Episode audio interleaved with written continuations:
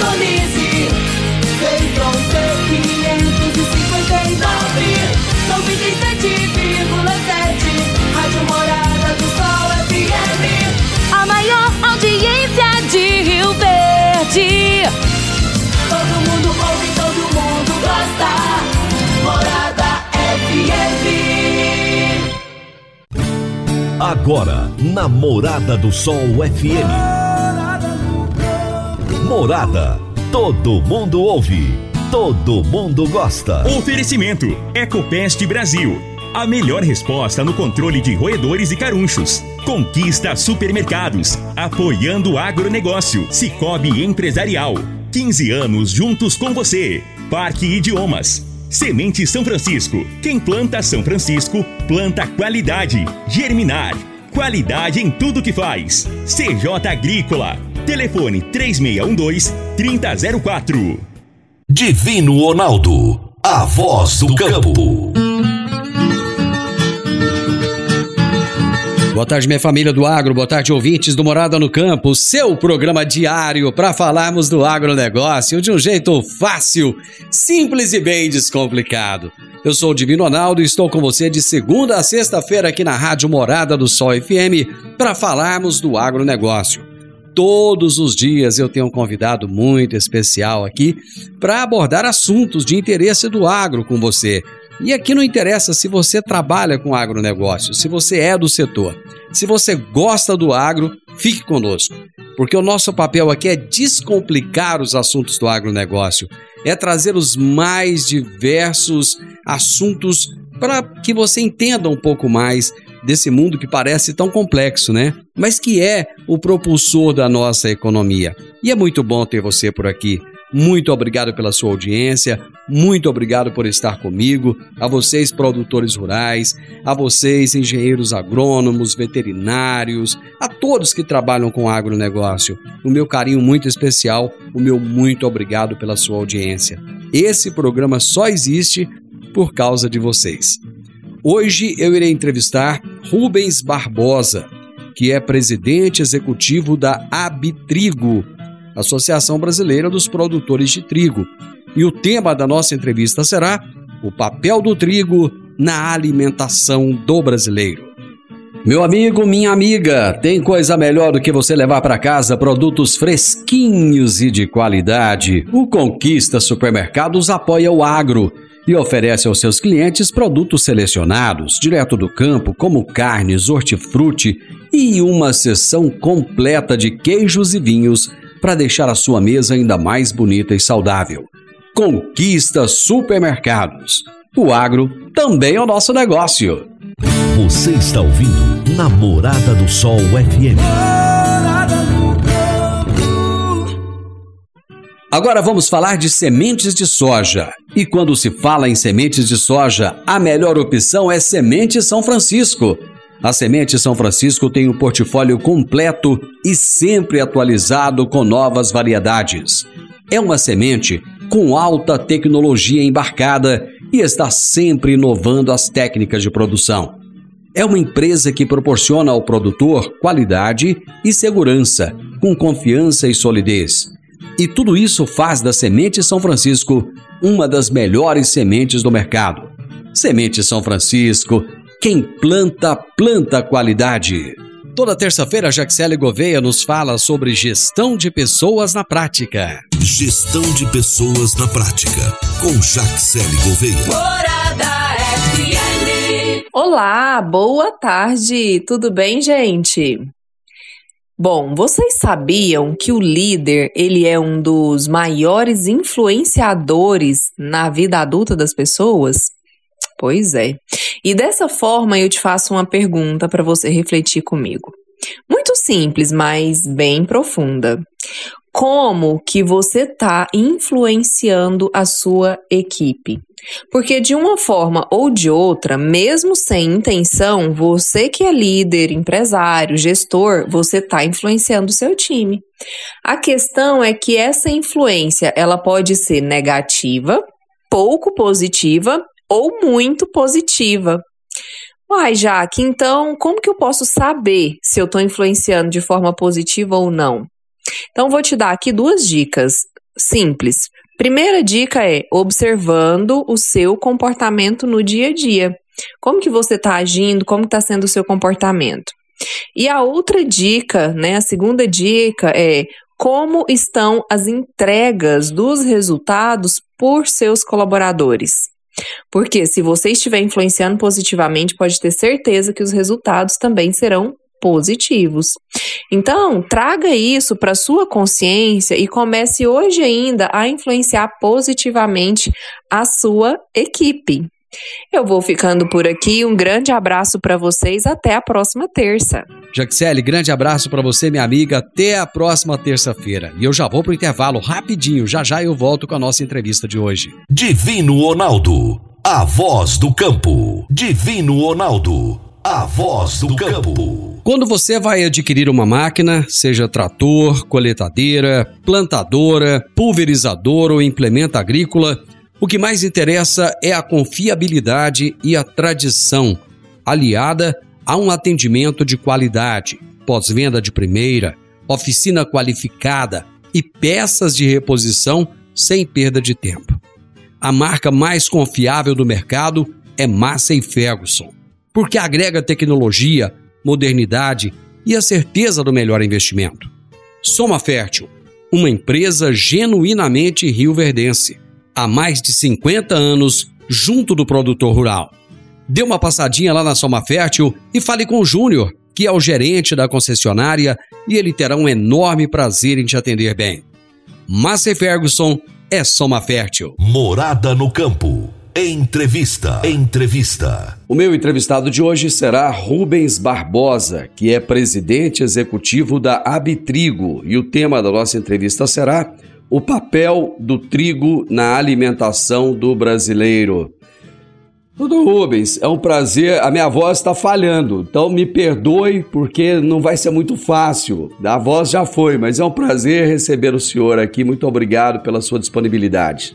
Muito obrigado pelo interesse de vocês. Quem é a Abitrigo, doutor Rubens? A Abitrigo é uma associação que congrega a indústria do trigo os moinhos aqui no Brasil. É uma associação que representa mais de 80, 85% da produção da farinha uh, de trigo no Brasil. É uma associação que uh, compra, dizer, os, os, membros né, da associação, os moinhos, compram o trigo nacional e importam o que for necessário para atender a demanda interna aqui no Brasil. É um setor muito dinâmico que está crescendo e que uh, vai contribuir também para uh, o crescimento da economia brasileira. Qual é o papel do trigo na alimentação do brasileiro, doutor Rubens? Olha, o, o trigo tem um papel muito importante, não é? Porque a farinha que é produzida pelos moinhos, ela é, é utilizada para a, a, a produção de, de pães, né, do pãozinho, do, de massas, de biscoitos, de bolos. Ah, há algumas estatísticas que mostram que o arroz, junto com a farinha, né, com o trigo, ah, são dois dos mais importantes alimentos na mesa dos brasileiros. E globalmente também tem é, essa participação muito importante na alimentação global, por causa dos subprodutos é, gerados ah, pela, pela farinha. Então, o trigo tem um papel muito importante na alimentação do, uh, do brasileiro em todos esses últimos anos. Doutor Rubens, nós vivemos momentos de extrema instabilidade no mundo. A guerra entre Rússia e Ucrânia, por exemplo, está deixando muitas incertezas. O Brasil vive um momento de incerteza também em relação às eleições. Isso pode, de alguma forma, influenciar nos preços do trigo e trazer possíveis problemas de desabastecimento? Olha, a guerra da Ucrânia, que criou uh, grandes problemas para o mundo inteiro e, e indiretamente para o Brasil. Quer dizer, a Rússia e a Ucrânia são responsáveis por mais de 30% das exportações de trigo para o mundo inteiro, sobretudo para o norte da África e para o Oriente Médio. ah, isso causou uma desorganização no mercado de commodities e os preços dispararam no mercado internacional. Se eh, a gente for comparar os preços de antes de fevereiro, quando houve a invasão lá da Ucrânia, com os preços de agora, ah, nós vamos ver a, a, a grande variação de preços, mais de 40% de aumento, e continua essa tendência de aumento. Agora, nesses últimos dias, também a oscilação é muito grande. Então, nós vamos ter que conviver com, como uma das consequências dessa, dessa ação bélica da Rússia na Ucrânia, o, o, o preço não mais voltando a níveis anteriores à guerra, na minha visão, e com oscilações quase diárias no preço, por causa de fatores conjunturais, seja climáticos, seja da guerra. Agora, a ameaça de utilização de armas nucleares táticas e tal abalou novamente o mercado. Então, esse mundo está muito mais perigoso, muito mais incerto e o mercado de commodities em geral, especialmente o, o do trigo, por causa da dependência de grande parte do mercado, né, 30 e tantos por cento uh, sendo uh, provenientes da Rússia e da Ucrânia, por causa disso, uh, na minha visão, nós vamos continuar com preços muito elevados, né, como está hoje, historicamente, esse, nunca houve preços tão altos no mercado internacional e no mercado interno. Agora, eu acho que o Brasil está muito bem colocado. Não, nós não tivemos desde a Covid, né, desde a pandemia, passando pela guerra, nenhum problema de abastecimento. E nós temos hoje, podemos falar disso, né, uma evolução na produção interna e uh, eu não antevejo nenhum problema de abastecimento. Eu vejo sim problemas com o preço interno por causa dessa situação global. Bom, durante muitas décadas eh, se falou que o Brasil não produzia trigo, a não ser no sul do país, mas essa realidade está mudando, inclusive aqui no centro-oeste brasileiro. O que, que levou a essa mudança e qual é o futuro da produção do trigo no Brasil? Olha, eu acho que de imediato teve dois fatores que contribuíram para essa mudança de atitude em relação à produção do trigo. Primeiro, o preço. Né? Antes mesmo da guerra, nos dois anos anteriores, já havia um aumento do preço do trigo. Isso estimulou né, o plantio do trigo em algumas regiões, no Paraná, sobretudo, e em alguns estados, marginalmente, cresceu a, a produção. Esse é o primeiro fator. O segundo fator foram essas pesquisas que a Embrapa fez uh, na, com a possibilidade de, uh, de, de transferência uh, da exclusividade dessa área plantada no Paraná e no Rio Grande do Sul para outras áreas, especialmente para o norte do Cerrado. E, e, aí beneficiando Goiás, Tocantins, e, o sul do, do Ceará, do Piauí, enfim, essa, essas novas sementes, essas novas técnicas de produção em clima temperado, ela uh, também estimulou o plantio. E nós estamos vendo uma grande evolução da produção, não só da área plantada, também da produção, da produtividade. Então, hoje nós temos uh, uma produção acima de 10 milhões de toneladas. Alguns chegam a, a, mencionar até mais de um milhão e meio, 10 milhões e meio de toneladas. Quando há quatro anos atrás a nossa produção era 6 milhões de toneladas. Então houve um aumento significativo. Eu sou muito otimista. Eu acho que em cinco anos nós vamos ter uma, uma autossuficiência uh, na produção do trigo. Um terceiro fator, que aí é mais uh, geopolítico, que não está uh, na, à, à vista, né? ninguém pensou muito nisso, mas eu acho que, que é um fator importante também, é que uh, há uma crescente percepção da vulnerabilidade do Brasil ah, trazida por esses fatores externos, a guerra, a pandemia e tal. Nós tivemos isso no caso dos fertilizantes, né, 85% dependente da importação da Rússia, no, no caso dos semicondutores também, que afeta a indústria na produção de tudo, né, de automóveis, de, de computadores e tudo. E no caso do trigo, porque 60% da, do consumo interno é atendido pela, era atendido pela, pela importação. Do ponto de vista da segurança alimentar, e mesmo, na minha opinião, da segurança nacional, essa vulnerabilidade é muito grande. O Brasil é um país com 215 milhões de habitantes, um país continental, não pode ficar dependendo de 60% de um produto tão importante como eu mencionei na alimentação do brasileiro. Era uma questão de, eh, de redução da vulnerabilidade. A, Abitrigo se adiantou até nesse trabalho.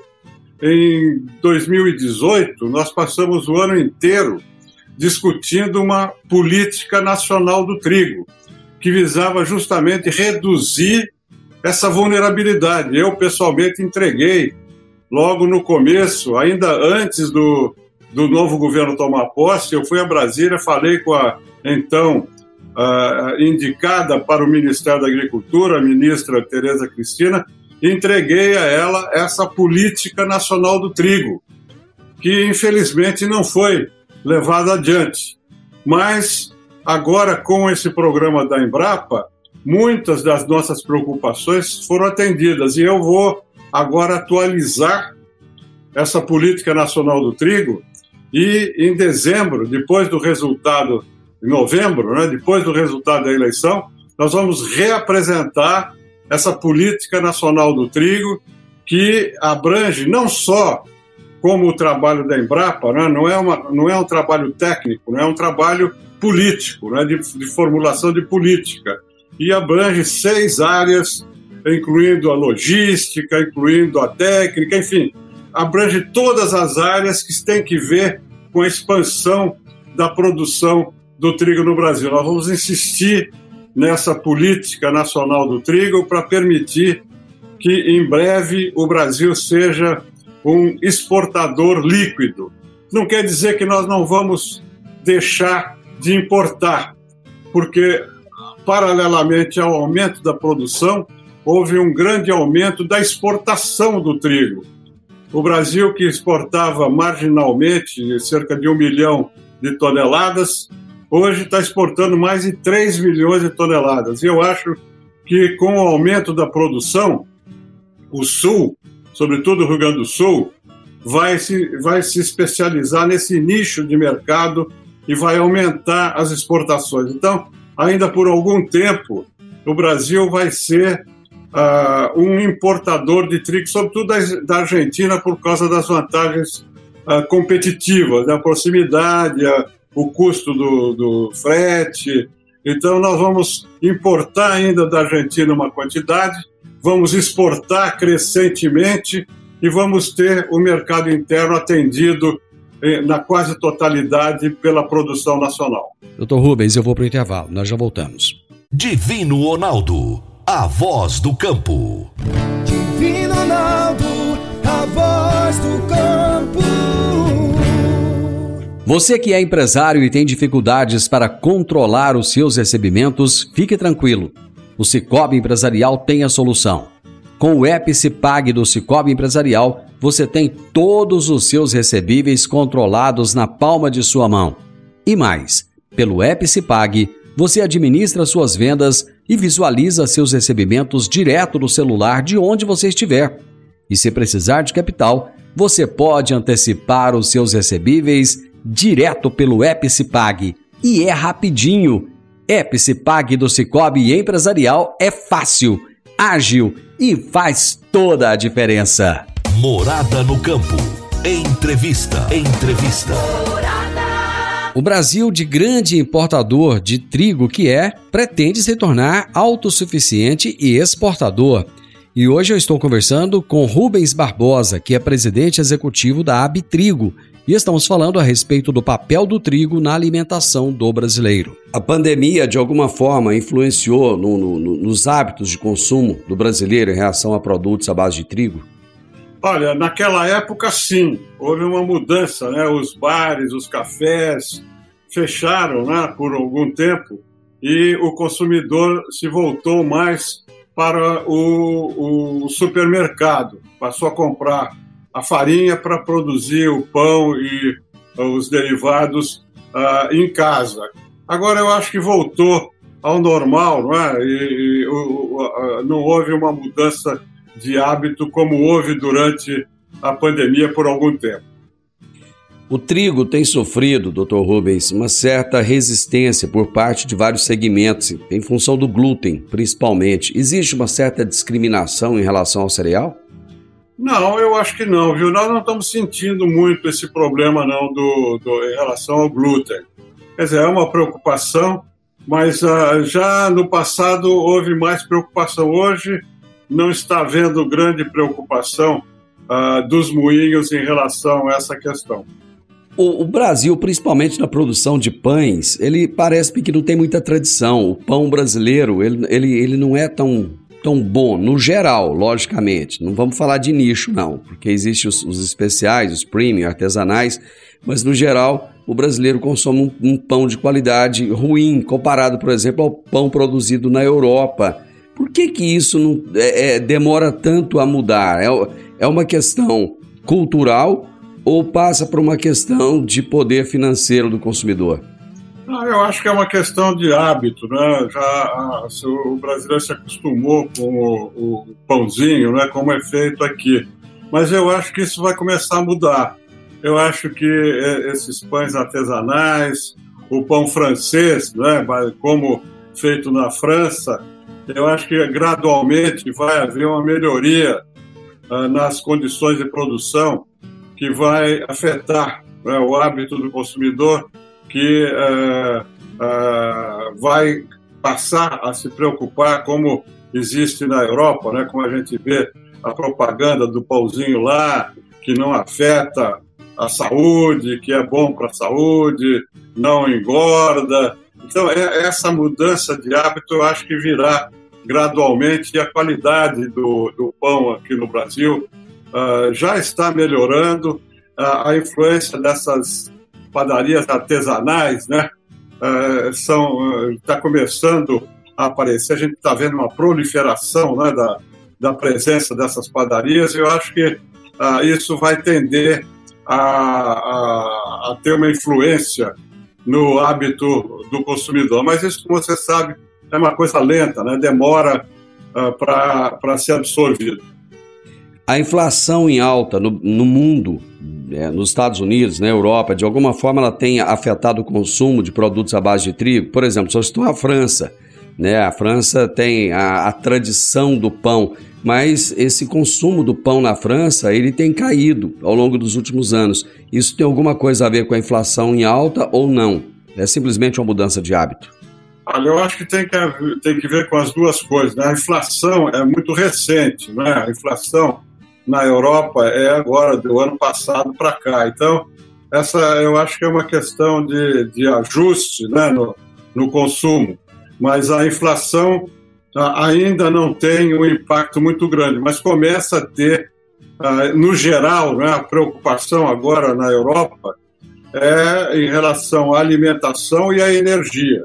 É, na Inglaterra, eu li alguns eh, relatórios que mostram que, mesmo dentro, dentro do governo, há preocupação de que, por causa disso, por causa da inflação, do aumento dos custos, tanto da energia quanto da alimentação, que na Inglaterra, agora nesse inverno né, que começa a, a chegar, nós estamos no, no outono europeu, e daqui a pouco chega o inverno, a população uma boa parte da população mais pobre na Inglaterra, segundo a visão dessa, dessa, desse grupo de políticos lá, vai ter que optar entre comer e se aquecer.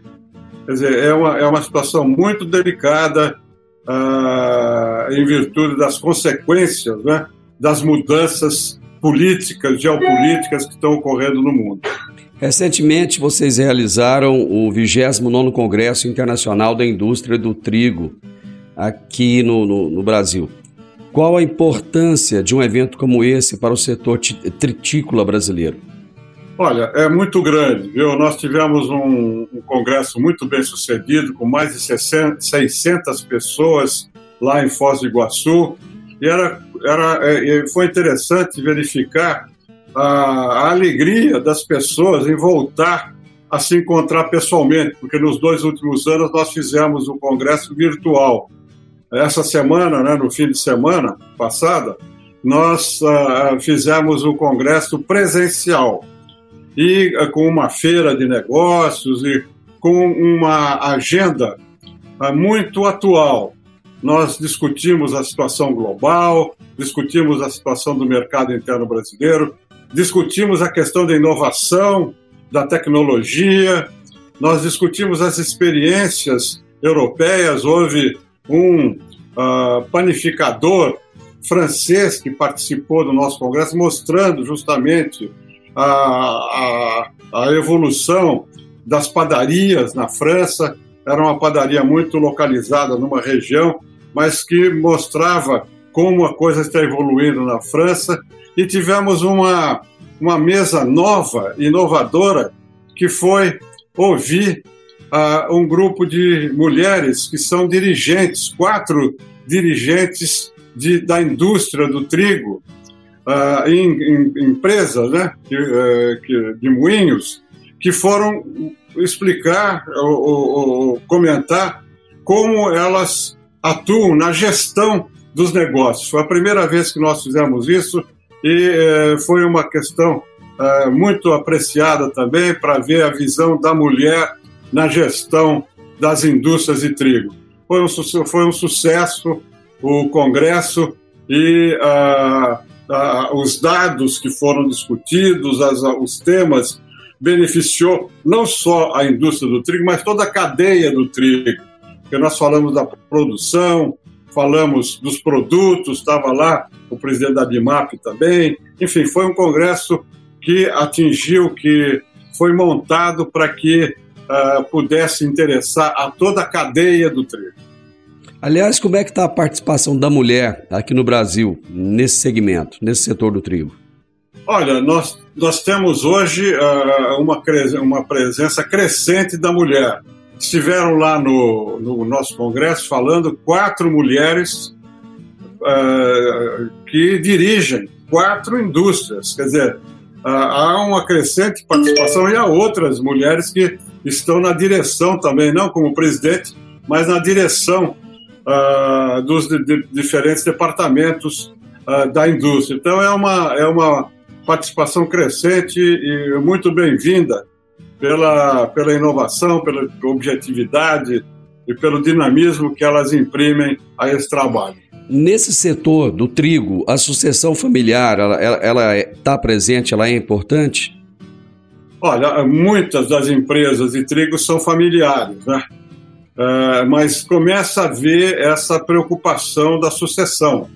Então, é, nós temos conhecimento que, inclusive, nós fizemos alguns encontros né, no âmbito da Bitrigo para discutir essa questão, transmitindo informações, transmitindo a, a legislação, transmitindo enfim, comentários sobre como fazer, por que fazer a, sucessão, profissionalizando as empresas e tal.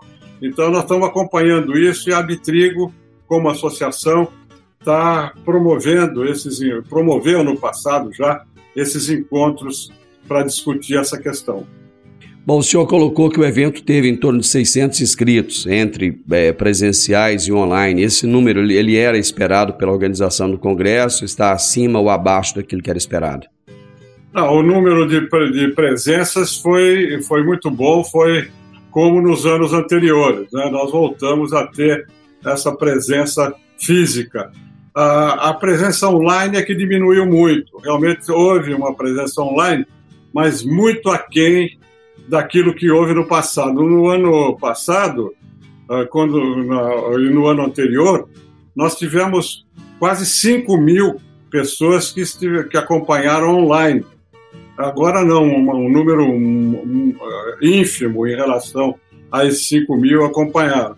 E nós tivemos também, como nos anos anteriores, uma presença importante de países. Nós tivemos pelo menos seis países que mandaram representantes, se destacando a Argentina, né, que mandou mais de 80 uh, ah, representantes né, da, da indústria, da, da, das bolsas, enfim, uh, de entidades representativas do setor tritícola na Argentina. Só para nós finalizarmos, doutor Rubens, como é que está a organização do setor do trigo no Brasil? Bom, a, a, o setor do trigo dentro do governo é tratado pelo Ministério da Agricultura e pela Anvisa, né? as regulamentações sanitárias pela Anvisa, as regulamentações quanto à importação, à exportação, a, as condições internas né, de, de saudabilidade e tal, também é, pelo Ministério da, da, da, Agricultura. E nós temos um bom contato com eles, o Ministério da Economia também, na questão das tarifas e tal, né, tarifa externa comum e tal. São os três ministérios, ah, e indiretamente o Ministério da Ciência e Tecnologia, por causa dos avanços tecnológicos, a CTNBio, ah, que tem, tem influência também na, na definição de regras. Né? Então, são esses ministérios que que, com os quais nós temos mais contato para fazer o acompanhamento do lado do governo das regras que regulam o mercado do trigo no Brasil.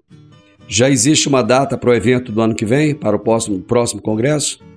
Não, nós estamos. Data não, é o período, não é sempre em setembro que nós fazemos a, o congresso, né? E nós estamos pensando em fazer dessa vez talvez aqui em São Paulo, em Campinas, que tem muita facilidade por causa do aeroporto, do aeroporto lá, facilita a vida de todo mundo. Mas ainda não há nenhuma decisão, nós vamos começar a conversar agora para tomar as medidas iniciais pensando no Congresso do ano que vem. Doutor Rubens, muito obrigado, parabéns pelo sucesso do evento, parabéns pelo trabalho feito em função do crescimento da produção do trigo no Brasil. Nós sabemos a importância desse cereal e a importância na segurança alimentar também. Muito sucesso e muito obrigado. Muito obrigado pelo interesse de vocês e poder discutir abertamente com vocês esses, essas questões muito importantes. Dentro do setor uh, do agronegócio brasileiro, o trigo hoje é uma grande oportunidade, inclusive de investimento e de negócios, pela expansão rápida da produção, da exportação do produto. Muito obrigado pelo interesse em vocês. Eu conversei com Rubens Barbosa, que é presidente executivo da Abitrigo, e nós falamos a respeito do papel do trigo na alimentação do brasileiro. Final do Morada no Campo, e eu espero que você tenha gostado. Amanhã, meio-dia e 10, estarei de volta com todos vocês a partir do meio-dia aqui na Morada FM. Um grande abraço para vocês e lembre-se: Brasil acima de tudo, Deus acima de todos. Até amanhã. Tchau, tchau.